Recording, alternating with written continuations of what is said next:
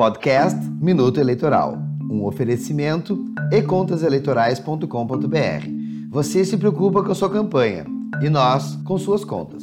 Aquele que deseja apoiar o candidato de sua preferência poderá realizar pessoalmente gastos, também denominados gastos de simpatizante, até o valor máximo de R$ 1.064,10. Tais valores não são sujeitos à contabilização como gastos do candidato desde que não sejam reembolsados ao eleitor. Contudo, atenção!